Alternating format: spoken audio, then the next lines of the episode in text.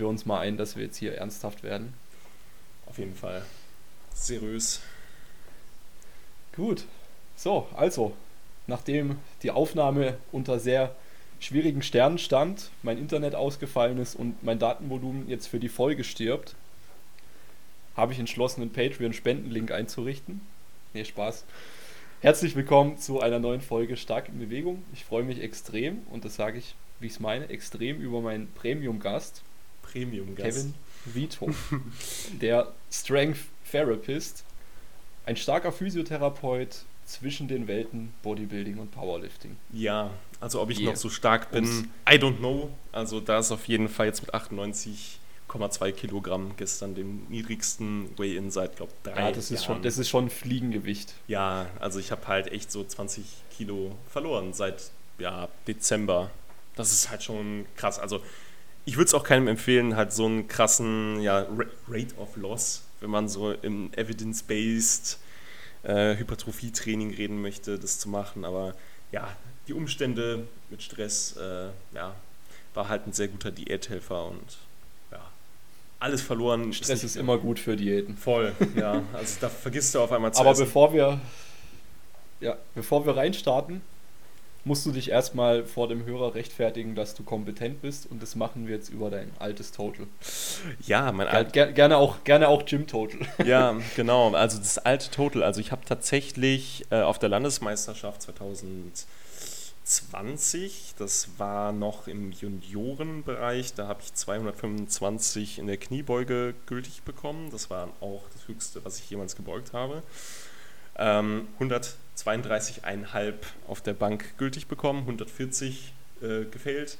Hatte ich dann zwei Wochen später im Gym Touch and Go gedrückt, weil ich die 140 unbedingt drücken wollte. Außerhalb vom Plan. Ja. Und 275 Kilo gültig bekommen und ja, leider am Landesrekord in NRW in der minus 120er mit 290,5 äh, ja, gescheitert. War einfach zu schwer an dem Tag. Aber ja. Ja, aber ist doch schon mal, ist doch schon mal auf jeden Fall was. Was, was war dein. Also, äh, also ich, wann hast du überhaupt den letzten Wettkampf gemacht? Also musste mich auch ähm, noch mal kurz. reden wir nicht drüber. Doch, wir reden drüber. Nee, also mein, mein letzter Wettkampf war die Landesmeisterschaft vor zwei Jahren, glaube ich, in Baden-Württemberg. Mhm. Und mh, mein Total ist sicher sehr stellvertretend dafür, dass ich, glaube ich, äh, ein besserer Coach als Athlet bin. nee, also hauen wir es hauen wir's auf den Putz. Ich habe 150 gebeugt. Ähm, 90 bei der Bank geschafft, 102 mal verkackt. Wobei ich in Gym PR 102 pausiert hatte. Also mit, mit seriöser Pause. Und im Heben 100, 170 Kilo. Ja, aber Bankdrücken ist halt auch einfach nur die Pause auf dem Wettkampf. Also es gibt Kniebeugen, es gibt Ja, Kreuzheben und dann kommt irgendwo das Bankdrücken, aber das ist halt die aktive Pause zwischen Kniebeugen und Kreuzheben. Das rede ich mir auch Ja. immer ein.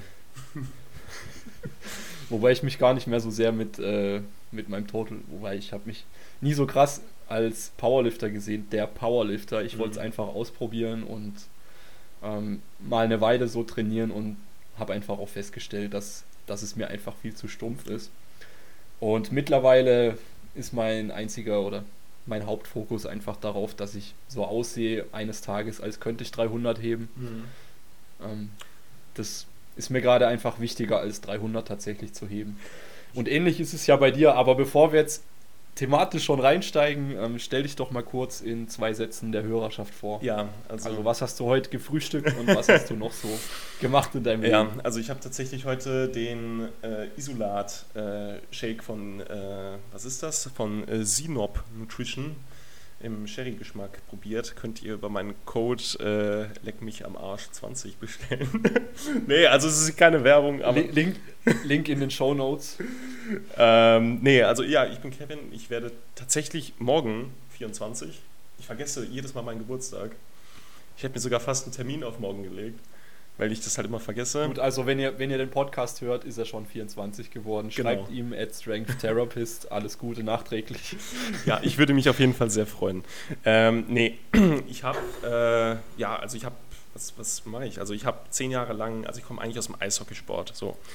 Und äh, nachdem ich dann meine Schlittschuhe an den Nagel gehangen habe, weil ich jetzt nicht irgendwo einen Vertrag irgendwie in Aussicht hatte, dass ich da noch hätte weitermachen ja, wollen, habe ich aufgehört, habe dann 2018 meine Ausbildung zum Physiotherapeuten begonnen und wäre eigentlich jetzt vor vier Wochen durch gewesen, aber da ich äh, nicht nach dem Curriculum gearbeitet habe in der Prüfung am Patienten, habe ich dann im Dezember nochmal ein kleines Rematch und äh, sollte dann auch hoffentlich äh, fertig sein. Ja, extrem ärgerlich, aber habe mich auch während der Ausbildung jetzt schon selbstständig gemacht, halt mit diesem Strength Therapist, habe erstmal nur mit Online-Coaching angefangen und mittlerweile jetzt auch ab und zu äh, ja, im Bereich Konsultation tätig. Also es ist ja keine physiotherapeutische Behandlung, sondern äh, eine Beratung. Du berätst einfach nur Leute über, genau, ähm, wie man curlt. genau, was halt völlig legal ist.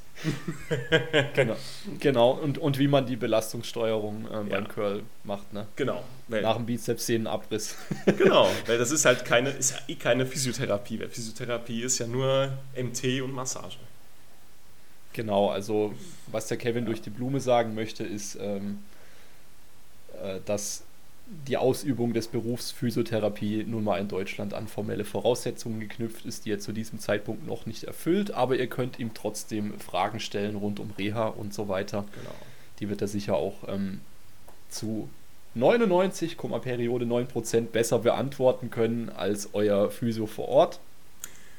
Ja, Leider. Also so weit aus dem Au Fenster. außer, außer, außer. Nee, also ähm, vielleicht nicht 99, Periode 9, aber was ich sagen will, ist, ich würde wirklich lieber schicke ich jemanden zu dir als zu einem Physio, der, ich habe heute ähm, gesehen, zufällig in der Nachbarschaft eine, die, was hat die? Meridian Farbtherapie bietet sie an und zehn andere Huyu-Buyu Ansätze. Äh, lieber schickt die Leute zum Kevin. Ja, obwohl Farbthe äh, Farbtherapie ist, glaube ich, was, was ich aufnehmen sollte. Kostet dann auch nur Ja, aber sechs- Farb, 600 Farb, Euro. Farb und Meridian zusammen, das finde ich schon geil. Ist eine krasse Kombi. Ja, sowas gibt es bei mir nicht. Also bei mir müssen Patienten grundsätzlich arbeiten. Also wenn ihr arbeiten wollt und auf jeden Fall wieder zurück in eure Aktivität wollt. Ja, aber ich meine, Stefan Ort zum Beispiel, also die Sport Science School, bietet ja auch Konsultationen an, äh, mit dem ich ja auch eigentlich immer im regen Austausch bin. Ähm, früher mal auf dem Seminar gewesen und jetzt doch eigentlich ja sehr eng in Kontakt. Ja, von dem habe ich da auch sehr viel mitgenommen und habe mehr gelernt als in drei Jahren Ausbildung. Mhm. Ja, was ich gar nicht so verwunderlich finde. Also ich sehe viele Parallelen. Ich habe auch eine Ausbildung gemacht Genau. zum Sport- und Gymnastiklehrer. Wer sich in der Tiefe reinziehen möchte, ich habe da auch schon eine Folge drüber. Ähm, du hast nicht nach Curriculum in der Prüfung gehandelt. Und ähnlich ging es mir auch, nur dass ich halt mir nicht mein Examen versaut habe, sondern einfach nur ähm, in der Praxis mir eine 4 oder sowas geholt habe. Ja, Weil ich, weil ich, zum, weil ich eben zum Thema äh, Sturzprävention, was habe ich gemacht mit den Leuten? Einbeinige Kniebeugen. ja, super. Aber Das, das, das, war, das war nicht gern gesehen. Aber es ist ja total lächerlich. Also ihr müsst ja nur mal eine einbeinige Kniebeuge machen und da, da, so, ihr habt ja quasi die Unterstützungsfläche auch verringert. Das kann man ja auch so argumentieren, aber ja, egal. Soll jetzt keine Rant-Folge wieder werden. Nee, genau. Nee. Ja. Und wenn ihr Rants wollt über die Physio-Ausbildung, gibt es ja auch schon ein paar Folgen. Zum Beispiel ähm, mit der Sabrina, mit den Movement-Physios und mit dem Bernhard. Also, das soll heute nicht das Thema sein, dass wir über die Physio-Ausbildung reden und was da noch besser sein könnte. ja. Mein Puls bleibt dann auch. Heute geht es um, heute geht's um Seitheben. Oh yes. Und, und ums Wegkommen von der Identifikation des Selbst mit einer geraden Stange auf dem Rücken. Ja. Genau. Das ist ein guter Punkt. Ähm, erzähl mal, erzähl erstmal, wie, wie bist du jetzt dazu gekommen, so eine krasse Diät zu fahren und von einer reinen Leistung, also Leistung im Sinne von Langhantelübungen, hin zu einem ästhetisch orientierten Training? Ja, das hat tatsächlich ähm, im ja, Dezember dann auch angefangen, als meine ja, Journey to äh, minus 66 Kilo Klasse im Powerlifting angefangen hat. Äh, nee, Quatsch. Ich, äh, also ich war so, das war so meine stärkste Zeit, glaube ich, in dem Zeitraum. Also ich habe, ich glaube, das war 5 mal 6 mit 195 gekniebeugt. Äh, pausiert irgendwie 230 auf 6er gehoben. Und dann war es halt irgendwann so, Bankdrücken lasse ich halt außen vor, weil Bankdrücken interessiert nicht. das war immer mittelmäßig, aber es ist halt so dann so die Lifts, die halt super äh, gelaufen sind. Ähm, aber dann hatte ja. ich irgendwann eine Überlastungssymptomatik ähm, im rechten ja, Ursprung vom Beinbeuger und äh, konnte dann quasi jetzt nicht so trainieren und das hat mich dann halt mit den Lasten zurückgeworfen und dementsprechend war ich dann nur fett. Ich war nicht mehr stark und fett, sondern dann sitzt du da mit deinen 117 Kilogramm schwer atmend und denkst, okay, hm, was machst du jetzt eigentlich? Ja, und dann fällt dir auf einmal im Spiegel auf, oh, okay, ja gut, so siehst halt schon aus wie so ein Pfannkuchen im Gesicht, ne? Und das, dann hatte ich mich halt eh dazu entschlossen, weil ich keinen Hunger mehr hatte, weil es ja wirklich Force-Feeding gegen Ende war. Ja. Also, Wie groß bist du kurz noch reingefragt? Ja, ich bin 1,88, also relativ, relativ groß, ähm, vor allem jetzt für dieses Körpergewicht. Ähm, aber ich habe mich halt absolut nicht mehr wohlgefühlt und weil ich auch nicht mehr diesen Zwang zum Essen haben wollte, weil so, da kommt dann wieder so ein bisschen doch dieses rationale Denken ins Spiel und dachte ich mir so, es kann ja nicht sein, dass ich nicht mehr freiwillig esse. Ja, und dann hatte ich da eh schon so eine Diät angefangen und dann kam es halt dazu, dass extrem viel Stress vorhanden war. Also halt Vollzeit im Praktikum. Dann kam die Selbstständigkeit ins Rollen. Äh, mit den Konsultationen hat das angefangen, dass einmal da wöchentlich vier, fünf Anfragen waren. Und äh, ja, so ein bisschen Lernen noch nebenher. Dann hatte meine Freundin zu dem Zeitpunkt, die hat noch in Magdeburg gewohnt. Also bin ich dann auch alle zwei Wochen äh, nach Magdeburg mit dem Zug. Jo, und das war ein sehr, Stress. sehr hohes Stresspensum Stress. und dementsprechend hatte ich auch fast eigentlich gar keinen Hunger. Und ja, dann hat es eigentlich ja so alle zwei Wochen hat es da einen guten Kilo-Drop gegeben, bis ich dann jetzt im, boah, wann habe ich bei Chris angefangen? Ich glaube, das war so Mai, Juni, Juni war es, glaube ich, ja. Habe ich dann beim Christian Küss, Grüße gehen raus, auch Physiotherapeut und äh, Bodybuilder aus Wien. Ja, also der ist da auch häufig anzutreffen im Gym aller Gyms, im Das Gym. Und der meinte jetzt erstmal so, okay, so jetzt du hast erstmal neuen Trainingsstimulus, das ist alles neu für dich. Du wirst auf jeden Fall auch noch Erfolge erzielen, was so Hypertrophie angeht. Und deswegen auf jeden Fall jetzt erstmal so eine Clean-Up-Phase fahren und erstmal den KFH so weit runterbringen, dass man eine lange produktive ja, Muskelaufbauphase fahren kann in einem leichten Kalorienüberschuss. Ja, und jetzt bin ich da mit 98,2. Das ist ganz, ist ganz witzig, wie so ähm, die Wahrnehmung sich verschiebt und wie alles einfach relativ ist. Ne? Voll. Du, hast, du, du hattest vorhin gesagt, ja, für 1,88 Meter war ich eigentlich leicht. Ja, ja, ja, ja. So. Voll. Ähm, mit, mit 117 Kilo. Nee, achso, nee, das, oder das, das war tatsächlich war? auf die 98 jetzt bezogen. Also da bin ich jetzt ach, schon. Ach so, ja, ja. ach so. Nee, nee, also. Ja, so, so Körpergröße minus 100 plus 10 ist schon leicht, ja. Voll. Ey, also im Kraftsport denken schon. Ne? Aber so die 100, also eigentlich bin ich zwischen der 105er und 120er. So in meiner Größe, wenn man da performance-orientiert äh, auch dann Richtung Powerlifting geht.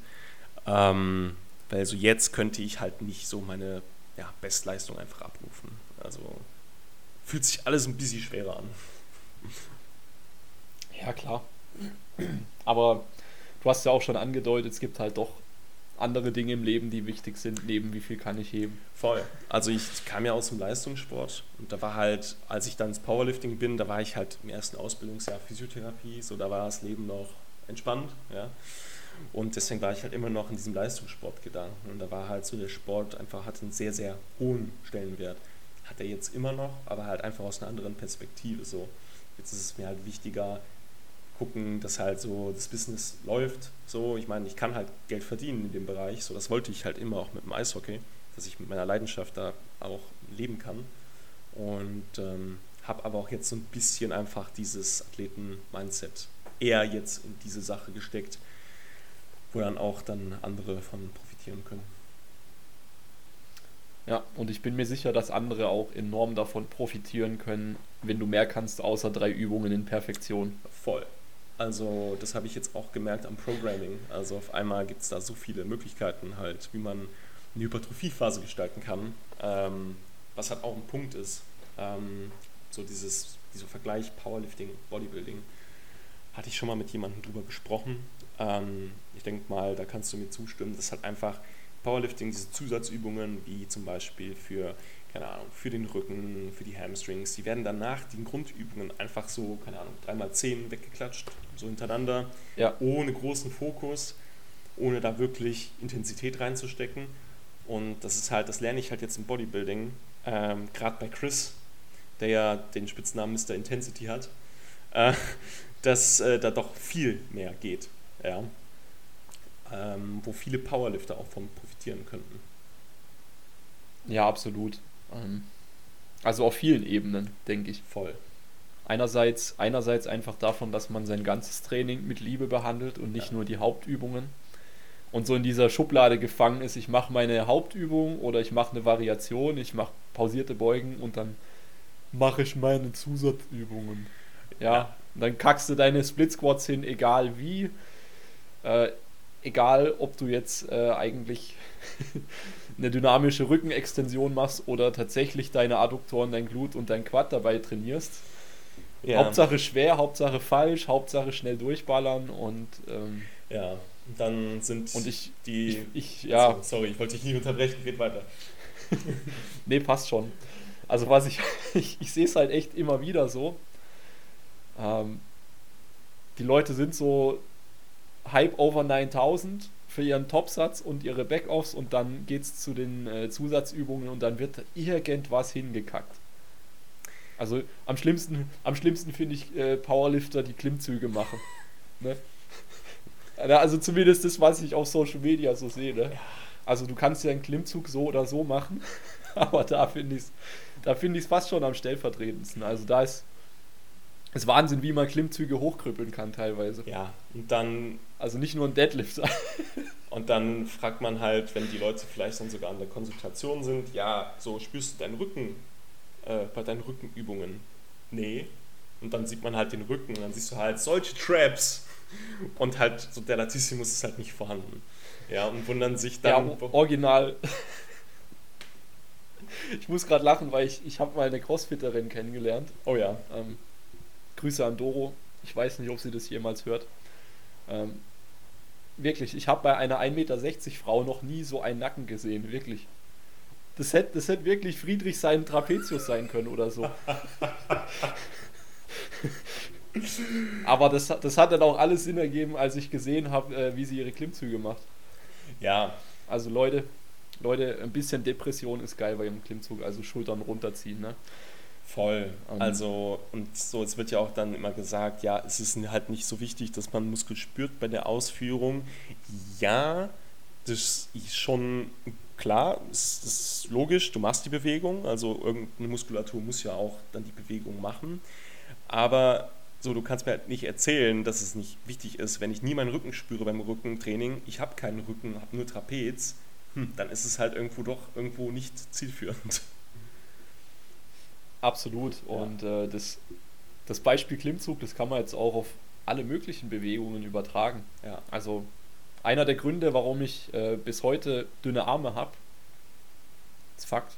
Ähm, ich arbeite dran, ich weiß, äh, dass ich einfach meine Curls auch so stiefmütterlich behandelt habe und genau wie du gesagt hast, machst du halt dann 3x10 am Ende. Ja, voll. Und am Ende, wenn, wenn du schon was gehoben hast oder zehn Sätze auf der Bank gedrückt hast, dann hast du einfach keinen Saft mehr. Ja. Ja, also systemisch wirst du einfach immer schlapper gegen Ende der Trainingseinheit und dann kommt da nicht mehr so viel bei rum.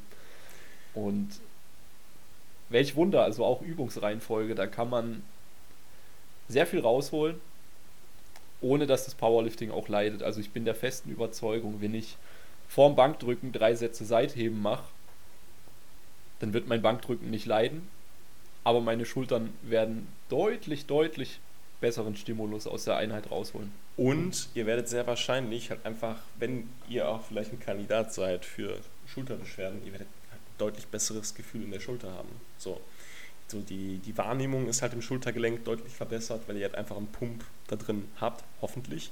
Nicht so wie ich. Bei so meine Schwachstelle Schulter, ich hatte nie Schultern, ja. Hab Seitheben gemacht und äh, Chris hat ja mir dann erstmal zwei Wochen Seitheben beigebracht, ja. Weil hab halt auch einen ordentlichen Trap und gut, habe ich dann halt dem Seitheben halt eher immer äh, das Ding halt. Hast einen Power Shrug gemacht. Genau.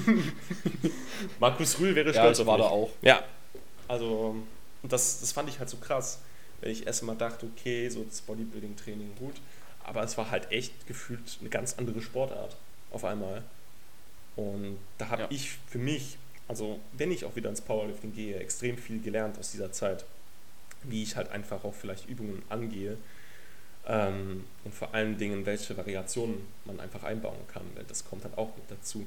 Weil nicht nur ein Lattzug ist Lattzug, so, ihr habt ja auch so, ihr habt horizontale Fasern und ihr habt vertikale Fasern, ja. Und da macht es halt auch schon Sinn, da auch vielleicht die Übungsauswahl dementsprechend, äh, dementsprechend anzupassen, ja. Also es gibt da viele Möglichkeiten. Ja, voll. Und nicht nur die Übungsauswahl, sondern auch letzten Endes dann die Mechanik in der Übung so anzupassen, dass ihr das trainiert, was ihr trainieren möchtet. Ja. Weil du wirst es jetzt auch wahrscheinlich kennen, ein Latzug ist, kein, ist nicht ein Latzug und ein Rudern ist nicht ein Rudern. Voll. Wenn der Powerlifter nur ein Rudern im Plan hat und rudert halt irgendwie seine 3x10, äh, dann wird bei drei Leuten vielleicht drei verschiedene, ähm, dann werden bei drei Leuten drei verschiedene, wie sagt man denn, Biases. ja. Also dann werden drei Leute andere Muskelgruppen in den Vordergrund rücken beim Ruderzug. Voll. Deswegen ist es auch immer enorm wichtig als Coach zum Beispiel, dass du deinem Athleten genau sagst, wie er rudern soll. Wenn jetzt nicht gerade ähm, Tante Beate ist, die äh, 40 ist und zweimal die Woche eine halbe Stunde Krafttraining macht. Da ist der biggest win, dass sie überhaupt rudert und drückt. Ey, hier, ein, Und, eine äh, Patientin von mir, die ist 83 und die kann den perfekten Hinge. Ich bin überglücklich. Die kommt mit den Händen auf den Boden und das ist ein perfekter Hinge. Also, schade, dass es halt ein Hausbesuch ist, weil, ja, ey, die, der würde ich so gerne eine Langhantel in die Hand drücken. Also, es ist wunderschön. Das ist ein schönerer Hinge, als die meisten äh, Instagram-Menschen irgendwie haben. Also, Traum. Ja, wollte ich mal kurz ein Lob aussprechen an dieser Stelle, ohne einen Namen zu nennen. Ähm, ist Hammer. Ja, aber Grüße gehen raus. Grüße gehen raus. Stabile. ähm, ja, aber so gehe ich halt voll mit dir. Also das hätte ich vor dieser Zeit auch nicht gedacht. Deswegen, so, ich bin ja auch, also so Powerlifting wieder auf die Plattform, ja, aber ich würde halt auch eine Bühne tatsächlich nicht hundertprozentig ausschließen. Das ist halt, wie siehst du das? Das würde mich interessieren. Mm, Also mittlerweile kenne ich mich ja gut genug dahingehend, dass ich einfach weiß, dass ich ein äh, relativ sensibler Mensch bin. Also ich bin sensibel für Umwelteinflüsse, Mhm. für Stress, für emotionalen Stress vor allem. Und ich glaube einfach, dass es in Anbetracht dessen, dass ich schon genug Stressoren habe mit der Selbstständigkeit und ähm, diesem komischen Hustenkrankheit, der uns seit zwei, drei Jahren fertig macht, Ja. ähm, nein. Also ich will es jetzt nicht klein spielen, ihr wisst, aber es geht mir einfach nur noch auf den Sack. Ja. Weil es eben sehr viel Unberechenbarkeit mit sich zieht. Ich habe eine Beziehung, ich äh, möchte meine Freundin nicht komplett vernachlässigen und ähm, ich weiß einfach, mh, wie ich drauf bin, wenn ich diäte. Ich weiß, dass es gut funktioniert, ich weiß aber auch, dass ich noch reizbarer werde und ich glaube, wenn ich diese Diäterfahrungen aus der Vergangenheit nochmal potenziere, also keine Ahnung, sagen wir, ich leg, ich leg da den Faktor 2 oder 3 drauf, dass es zwei oder dreimal so Arsch wird, dann glaube ich, dass mich das äh, doch krass fertig machen würde. Ja, und das Ding halt, was ich, das auch Und- meine Angst ist, und dann siehst du halt einfach dünn aus als Naturalathlet. Das ist halt. Ey, Gut, also darum würde es mir jetzt gar nicht gehen. Ich würde eher die Konsequenzen auf mein restliches Leben ähm, im Kopf haben. ja, also ich bin da halt so, ich bin da so ein radikaler Mensch, den ich sage, okay, ich hätte ein sehr geiles Outcome Ähm, so, dann nehme ich halt vieles in Kauf. Aber dann, deswegen, ich habe mir eigentlich immer gesagt, okay, wenn ich auf die Bühne gehe, dann nur enhanced, ähm, was halt nicht der Fall sein wird. Ähm, ja, aber so, ich meine, so das Training und wie ich mittlerweile mich fühle nach dem Training, wenn ich nicht im Training bin, fühle ich mich einfach dünn, aber dann nach dem Training so im Spiegel schaue. Hm. Mal gucken, was so diese Gaining Phase mit sich bringt und was da Chris äh, mit mir da macht. Vielleicht ändert sich diese Meinung, aber ich, hm, ich sehe die Punkte ähnlich wie bei dir und das andere hat halt einfach Vorrang. Punkt. Ja. ja, absolut. Also es hilft meinen Personal Training Kunden nicht, wenn ich, äh, wenn ich ein 8-Pack habe, ja. aber sie dafür nicht mehr gescheit betreue. Ja. weil, ich, weil ich keine Energie mehr habe, um Witze zu reißen. ja, ey. ja. Also das fände ich sehr schade, weil ich genieße das jetzt schon sehr. Diese Stunde, ja, über eine Stunde, die wir jetzt schon miteinander verbringen. Ja. Genau. Und äh, was ich aber definitiv machen möchte, ist nach der nächsten Aufbauphase und der darauf folgenden Diät ein Fotoshooting zu machen, ja.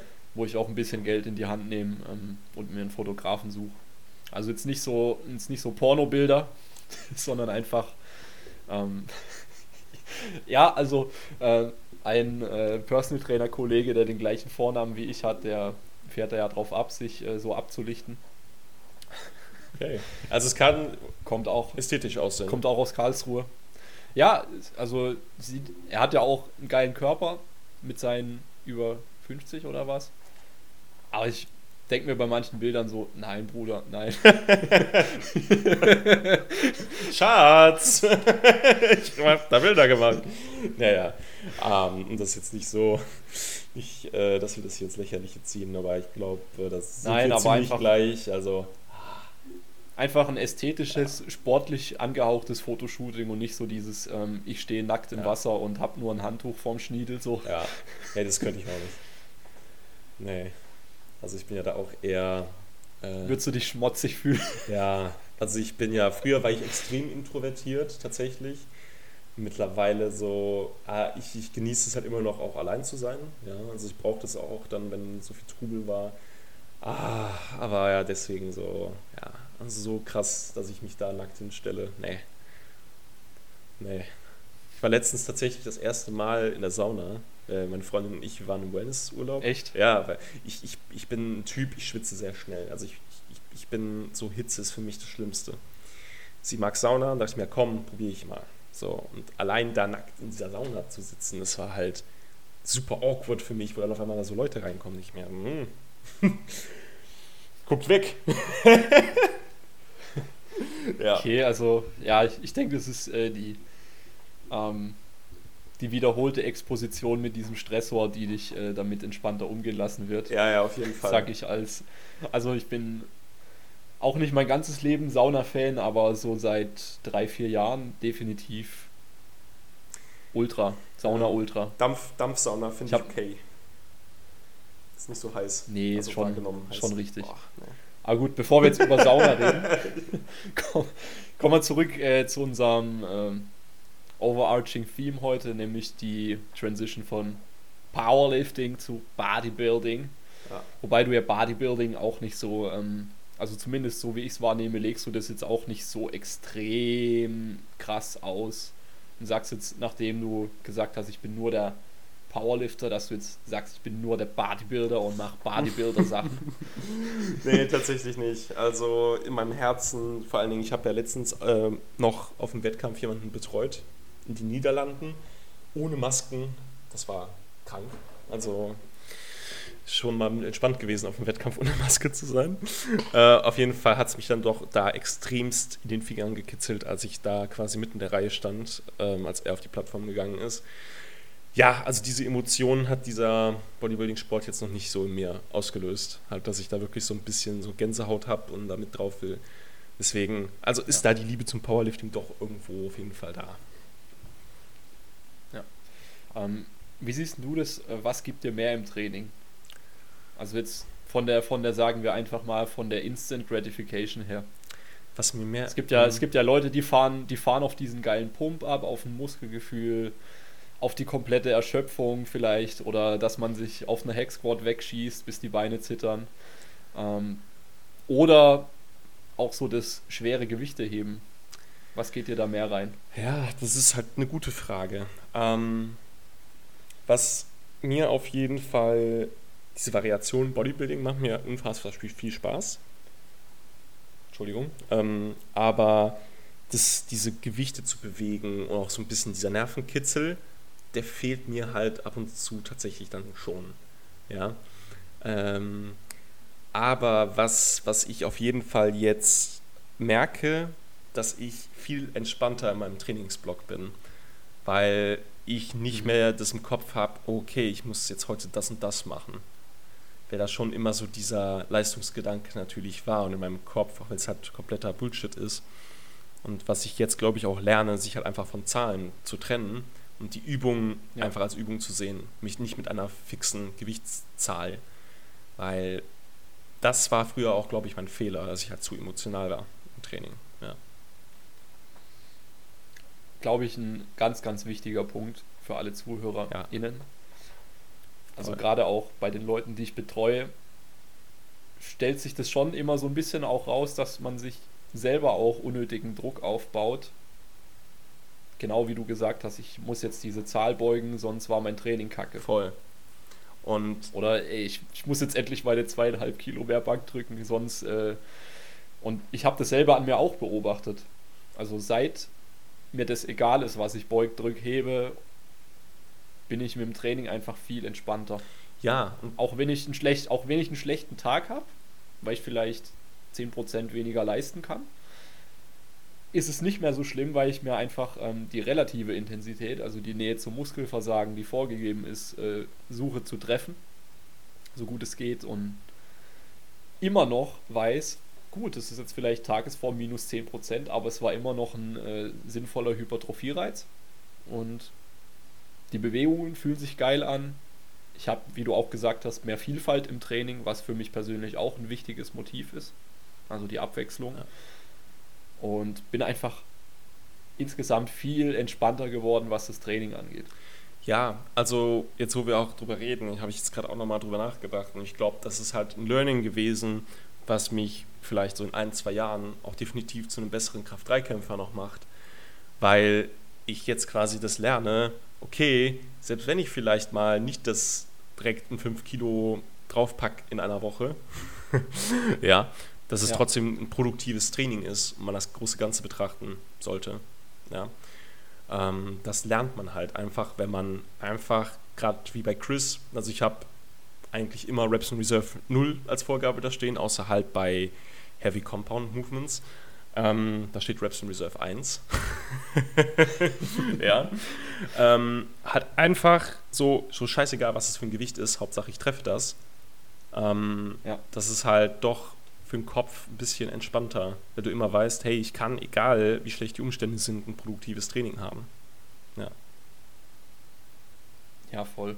Ja, also das und ist schon gut.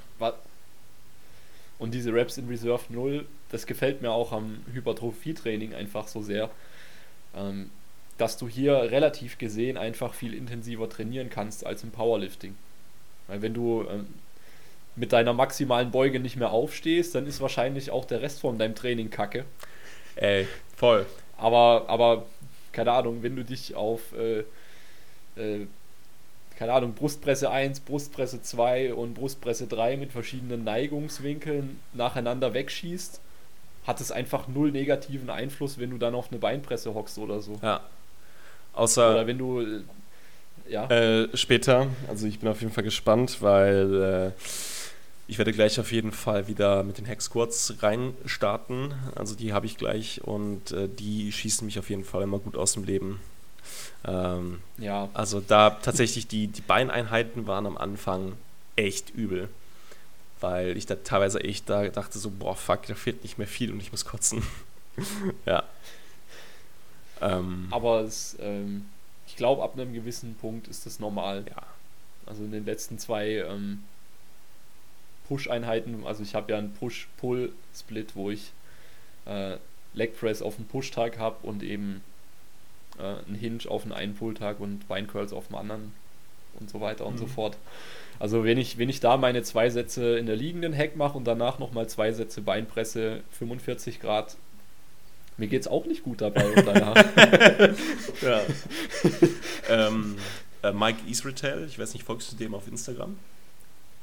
nicht aktiv, nicht aktiv. Also ich finde viele Sachen von ihm geil und Ja. manche würde würd, würd ich, würd ich ein bisschen anders betrachten. Ja, auf jeden Fall. Aber, Aber, er hat aber, in, aber im Großen und Ganzen macht er gute Sachen. Er hat letztens auch, ich, ich slide so halt einfach durch, so durch den Feed und dann sehe ich auf einmal, wie Mike Israel über der Mülltonne hängt und kotzt und das hochlädt. Das ist halt so geil. Warte mal, das, das, das, hat doch, das hat doch so ein süddeutscher Powerlifter auch schon gemacht. Ja, ja, der Marc Traut. Der, hat, Grüße an der Marc. hat das sogar aus dem Fenster gekotzt. Aus dem ersten Stock. Ja. Ja. Gut, aber es soll jetzt nicht die Hörerschaft Nee. abschrecken. Ihr müsst gar nicht äh, beugen bis zum Kotzen. Nee. Also ich glaube, ein, ein, zwei Raps für, vorher den Satz beenden ist auch voll legitim. Ja, das ist jetzt auch nicht so ja, entscheidend. Ja, aber was halt auch ein wichtiger Punkt ist, Muskelversagen muss man halt auch erstmal lernen. Was ich jetzt auch gemerkt habe, es ist halt von, Ja. von Übung zu Übung anders, von der Wahrnehmung her. Zum Beispiel alter Leg Extensions. Also Chris schreibt mir halt jedes Mal aufs Feedback, so da wäre halt mehr gegangen. Und ja, weil es ist halt einfach schmerzhaft, aber es bewegt sich ja weiter. So. Ja. Und da über diesen Punkt zu pushen, das ist halt, finde ich, auch einfach ein sehr gutes mentales Training. Punkt. Ja. Und hat mir auch in der Zeit mit so viel Stress auf jeden Fall geholfen, wenigstens dann einen Punkt zu haben, wo ich halt über nichts nachdenke, weil wenn du da bist und einfach Ja, du kannst nicht nachdenken. Nee, wenn dein Quad so schon vollgelaufen ist und du immer noch eigentlich weiter kannst und du wirklich einen Slow-Mo-Rap auf der Leg Extension machst, so, ja, ey, dann vergisst du alles. Dann äh, Ja. bist du am Ja, ich Meditieren. kenne ich kenn das. Ja, Sehe ich, seh ich ähnlich. ja, Also gerade diese Sätze geben mir schon ähm, diese Auszeit einfach. voll. Also auch wenn es jetzt für, für, für nicht für Nicht-Kraftsportler ist es komplett absurd so. ja, Also wir, wir, wir, wir zittern und schreien uns die Seele aus dem Leib, um dann in Zeitlupe an irgendeinem Kackgerät was hochzudrücken. Aber im Moment ist halt einfach kein Raum für andere Sachen, wenn du dich voll drauf einlässt. Wie, wie handhabst du das? Also es gibt ja jetzt zum Beispiel so dieses Camp, wo ich ja jetzt auch mit drin bin, dieses Low Volume High Intensity. Und dann gibt es ja das Camp, ja, mittlere Intensity und Higher Volume. Also wie, wie siehst du das? Und das würde mich persönlich auch nochmal interessieren. Mm. Also es kommt ganz stark drauf an, für wen, Ja. über was für ein Mensch wir reden und äh, dementsprechend, was für eine Psyche bringt er mit, was für äußere Umstände und ähm, letzten Endes geht es ja eigentlich nur darum, wenn jemand ein Ziel hat, dann gucken wir, welche Methode ist die beste, um ihn von A nach B zu bringen. Und dementsprechend kann das Sinn machen, wenn du Schwierigkeiten damit hast, sehr intensiv zu trainieren, dass du einfach über Volumen kompensierst und statt deine zwei geisteskranken Hex-Squat-Sätze machst du halt meinetwegen vier oder fünf Sätze. Ja. Ähm, Ähm, ich selber habe gemischte Erfahrungen mit High Intensity, um es jetzt mal so zu nennen. Ähm, einerseits finde ich, gibt es einfach sehr viel Potenzial frei, das man vielleicht vorher nicht benutzt hat, wenn man wirklich mal ähm, Versagen definiert hat. Äh, Und damit rede ich jetzt nicht äh, von, von dem Versagen, wo man denkt, ja, jetzt, jetzt wird es scheiße ungemütlich, ich kann nicht mehr, sondern einfach mal diese geisteskranken Grinder raushaut, wo eine Wiederholung 10 Sekunden plus dauert. Ja. Ja, und vor allen Dingen bei je nach, akkurater Technik. Das ist, finde ich, nochmal das viel Schwierigere. genau, Ja. genau, also dahingehend finde ich schon Muskelversagen generell als Tool für alle empfehlenswert, das mindestens phasenweise mal zu machen. In bestimmten Trainingswochen oder für bestimmte Übungen hier und da einfach, dass man sich einordnen kann. Weil nur weil in deinem Plan steht, ich soll jetzt äh, drei Sätze at RPE 8 beugen oder zwei Wiederholungen in Reserve lassen, heißt es noch lange nicht, dass ich das auch wirklich, also dass es in der Realität auch so ist. gerade zum Beispiel bei gerade zum Beispiel bei Kniebeugen wirst du mir beipflichten, haben äh, wir Menschen tendenziell einfach die Tendenz, zu früh aufzuhören. Ja. Und beispielsweise hat mir mein voriger Coach, der Kevin, äh, immer am Ende vom Trainingsblock hat er mir M-Raps reingeschrieben. Wo ich dann mit, keine Ahnung, 80, 85, 90 Prozent äh, vom Rechenmax einfach Wiederholungen sammeln sollte. Dann war ich auch erstmal manchmal so, what the fuck, okay. Also ich habe jetzt irgendwie im Training immer nur 130, 135 gebeugt und dann beugst du im M-Rap einfach 140 mal 5 und hättest vielleicht sogar noch eine machen können oder anderthalb. Ja. also es legt, es legt einfach sehr viel Potenzial frei. Auf der anderen Seite sehe ich halt, muss man immer den, äh, den Preis oder die Kosten für den Stimulus betrachten. Voll. Und ich glaube, das muss man einfach immer fürs Individuum und aber auch für jede einzelne Übung ähm, immer wieder neu bewerten, ob das Sinn macht. Beispielsweise, ähm, wenn ich jetzt von einem Muskelversagen an der Beinpresse rede, ist es systemisch einfach viel mehr Stress für den Körper, als wenn du dreimal ans Muskelversagen am Seitheben gehst und abfälscht. Ja?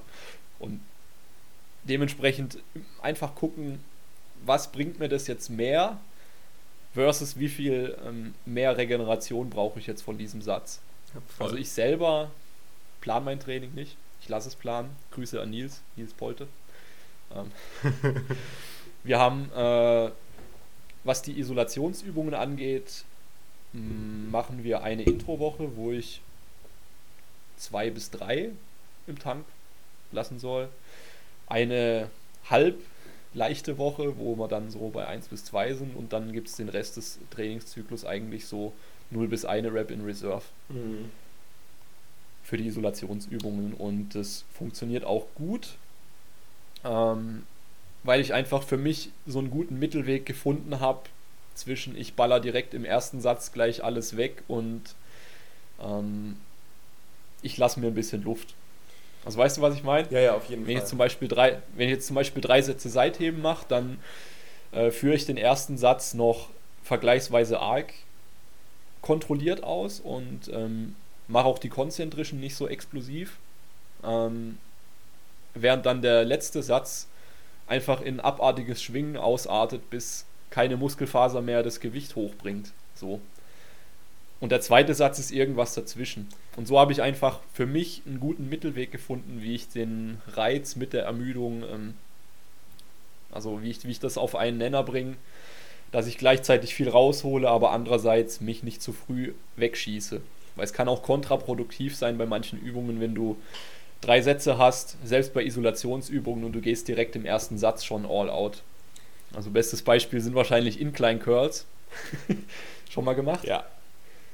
Ich habe also Schrägbank Curls. Ja, ja, genau. Ich habe äh, also ich habe äh, Cable Cable Single Arm Cable Biceps Curls. Also da bist du ja auch, dass der Ellenbogen bzw. Schultergelenk eher halt in einer Extension steht das ist, bringt halt auch einen ziemlich ja. geilen äh, Stretch-Reiz drauf. Ja. ja, aber gerade bei so Übungen mit viel Stretch-Komponente ähm, verlierst du halt auch ähm, Gesamtarbeit, wenn du im ersten Satz schon zu hart trainierst. Ja. Also das beobachte ich zum Beispiel auch bei Nordic Hamstring Curls, die ich ähm, im Training habe. Natürlich mit Band. sonst, würde, sonst, sonst, sonst würde ich nicht meine 10 Reps voll machen. Ey. Aber gerade die Übung ist ja ähm, sehr exzentrisch betont.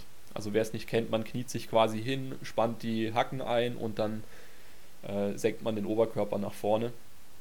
Und die Hamstrings bremsen dann und du ziehst dich über die Hams in die Position zurück.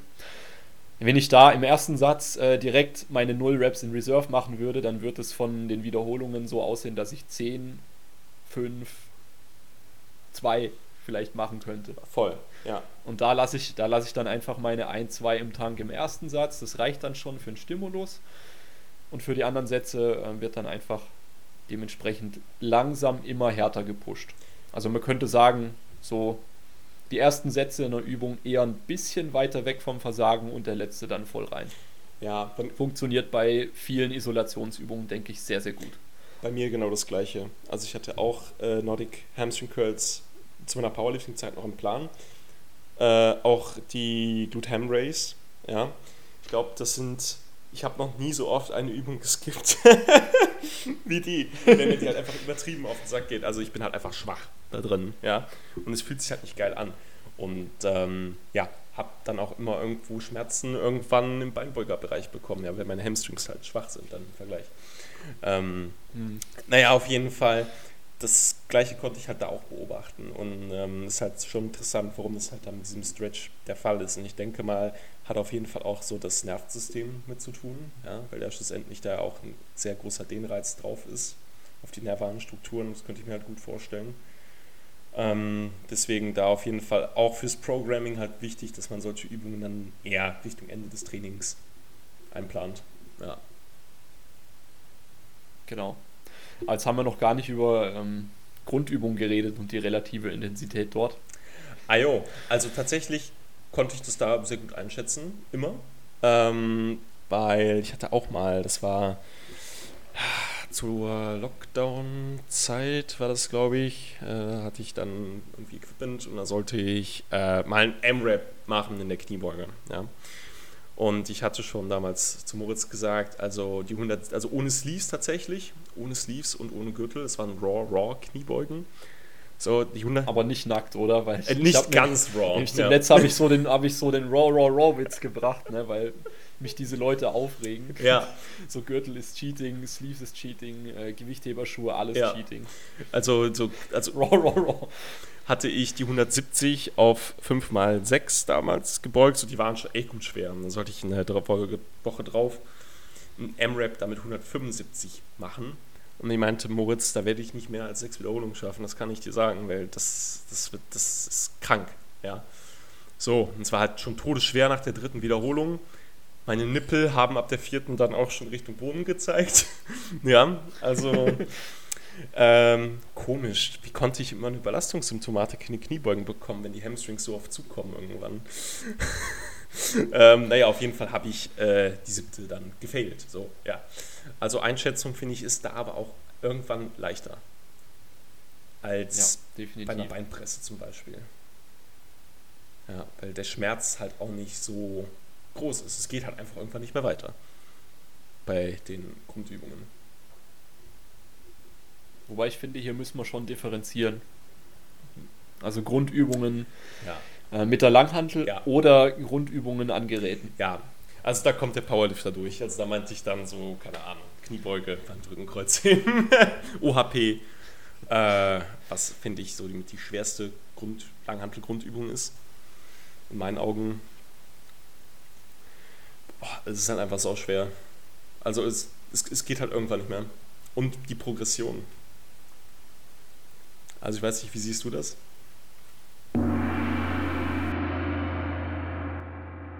Wenn du mehr über die Overhead Press, Muskelversagen, Übungsauswahl und vieles mehr erfahren möchtest und dir die Folge gefallen hat, hör auf jeden Fall nächste Woche wieder rein. Ich habe das Ganze in zwei Teile gesplittet.